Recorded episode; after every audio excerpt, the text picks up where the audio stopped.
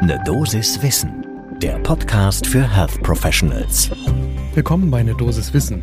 Wir sprechen hier werktags ab 6 Uhr in der Früh über die Themen, die Menschen im Gesundheitswesen tatsächlich interessieren. Heute geht es um den assistierten Suizid. Ich bin Dennis Ballwieser, ich bin Arzt und Chefredakteur der Apothekenumschau. Heute ist Montag, der 25. Oktober 2021. Ein Podcast von gesundheithören.de und Apothekenumschau Pro. Das Thema assistierter Suizid, das ist ja auch unter Kolleginnen und Kollegen ein Tabuthema. Das ist etwas, was in der Ausbildung ungerne thematisiert wird und auch in der Praxis, das hängt häufig über den Kolleginnen und Kollegen, gerade wenn man in Bereichen arbeitet, wo eben regelmäßig Patienten auch in der Klinik versterben. Aber dass ich dem strukturiert genähert würde, dass man da wirklich etwas an die Hand bekommt, das ist doch eher Wunsch als Realität. Es gibt die Deutsche Gesellschaft für Palliativmedizin, die sich auch für das sich auseinandersetzen mit dem Suizid von Patientinnen und Patienten oder dem assistierten Suizid einsetzt. Ein Grund dafür ist, dass ja im Jahr 2020 das Bundesverfassungsgericht entschieden hat, dass das Verbot der geschäftsmäßigen Förderung der Selbsttötung, und da fällt der assistierte Suizid darunter, so nicht weiter fortbestehen kann. Deswegen gibt es auch einen Grund, weshalb sich Ärztinnen und Ärzte mit dem assistierten Suizid beschäftigen sollten. Dafür hat die Deutsche Gesellschaft für Palliativmedizin jetzt eine Handreichung veröffentlicht und darüber wollen wir sprechen. Einmal um das Thema einzuordnen, etwa 9000 Menschen sterben in Deutschland jährlich durch Suizid. Das Risiko dafür, das steigt mit dem Alter an und Männer suizidieren sich häufiger erfolgreich als Frauen. Daten oder Zahlen zum assistierten Suizid, die gibt's bisher für Deutschland nicht. Ich weiß nicht, wie es Ihnen da geht. In meiner Vorstellung sind das natürlich vor allem schwerkranke Menschen gegen Ende des Lebens, also bei absehbar nicht mehr kurativer Behandlungsmöglichkeit von zum Beispiel Tumorerkrankungen, die nach einem assistierten Suizid fragen. Aber die Erfahrungen der Deutschen Gesellschaft für Palliativmedizin, die sind da anders. Also da melden sich durchaus auch Menschen mit behandelbaren Erkrankungen oder sogar körperlich gesunde Menschen, die dann also aufgrund einer psychischen Erkrankung, einer Depression zum Beispiel, den Suizid sich wünschen. Dass ein solcher Todeswunsch insgesamt komplex ist, das ist jetzt eine Binse. Aber das heißt, es kann völlig unterschiedliche Hintergründe haben und deswegen ist es so wichtig, dass man, wenn man auf Patientinnen und Patienten trifft, die einen unter Umständen persönlich direkt und akut ansprechen, dass sie sich eine Unterstützung beim Suizid wünschen, dass man dann vorbereitet ist, dass man einerseits die Rechtslage kennt natürlich, andererseits aber vor allem, und das ist, glaube ich, das Wichtigste, Coping-Mechanismen hat im Sinne von das Netzwerk kennt, auf das man zugreifen kann.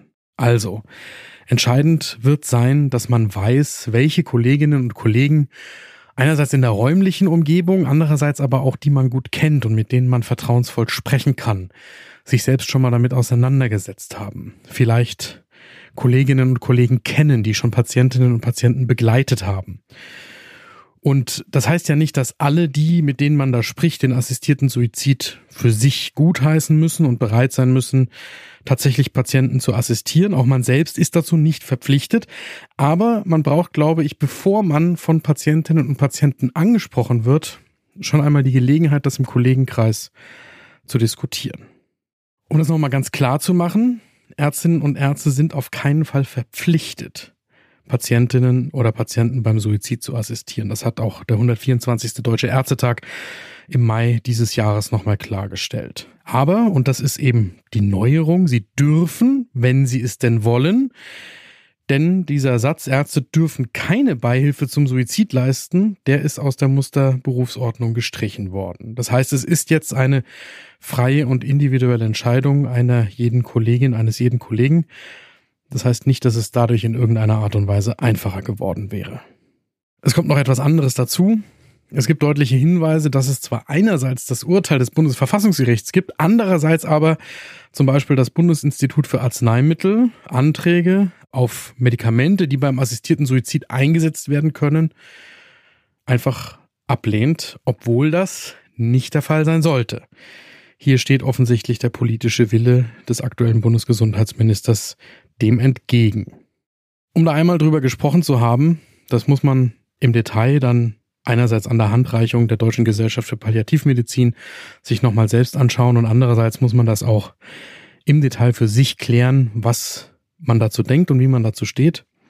Aber um das einmal durchgesprochen zu haben, wenn Patientinnen oder Patienten nach assistierten Suizid fragen, dann empfiehlt die DGP vier Schritte. Der erste, der klingt banal, ist es aber nicht. Man soll Wünsche nach assistierten Suizid wahrnehmen und erkennen und also nicht beiseite schieben. Man soll die Ursachen und die Funktionen des Todeswunsches verstehen oder akzeptieren und da steckt viel Arbeit drin, um das eben nachvollziehen zu können, woraus sich dieser Todeswunsch bei diesem speziellen Patienten speist und welche Handlungsoptionen das belässt. Man soll das Angebot der palliativen Begleitung und Beratung machen. Das heißt nicht, dass man automatisch dem Suizid zustimmen soll, um Gottes Willen, im Gegenteil. Der vierte Punkt ist die Suizidprävention. Die DGP sagt ganz klar, dass es hier nach wie vor die Suizidprävention die Aufgabe der Ärztinnen und Ärzte ist. Und schließlich dann soll man sich mit dem assistierten Suizid und der Frage, wie geht denn die Einrichtung, in der ich arbeite, damit um, auseinandersetzen. Denn hier braucht es klare Konzepte und es muss auch Angebote für die Mitarbeitenden geben, damit diese aufgefangen werden, zum Beispiel durch eine Supervision, einmal grundsätzlich und dann natürlich auch akut nach solchen Ereignissen. Ganz klar, dafür gibt es keine Patentlösung. Dieses Thema kann man auch nicht in fünf Minuten eine Dosis Wissen abschließend behandeln, aber es kann ein Appell sein, setzen Sie sich auseinander mit dem möglichen Aufeinandertreffen mit Patientinnen und Patienten, die Sie ganz konkret ansprechen, ob Sie ihnen beim Suizid assistieren und bereiten Sie sich so gut wie möglich auf solche Situationen vor. Im Zweifelsfall gibt es Netzwerke, wie zum Beispiel über die Deutsche Gesellschaft für Palliativmedizin, die wiederum Hilfe leisten können bei der Frage, wie man damit umgeht. Gibt es Themen, die Sie hier bei Eine Dosis Wissen werktags ab 6 Uhr in der Früh gerne hören würden? Dann schreiben Sie mir eine E-Mail an eine at apothekenumschau.de und abonnieren Sie diesen Podcast. Ein Podcast von gesundheithören.de und Apothekenumschau Pro.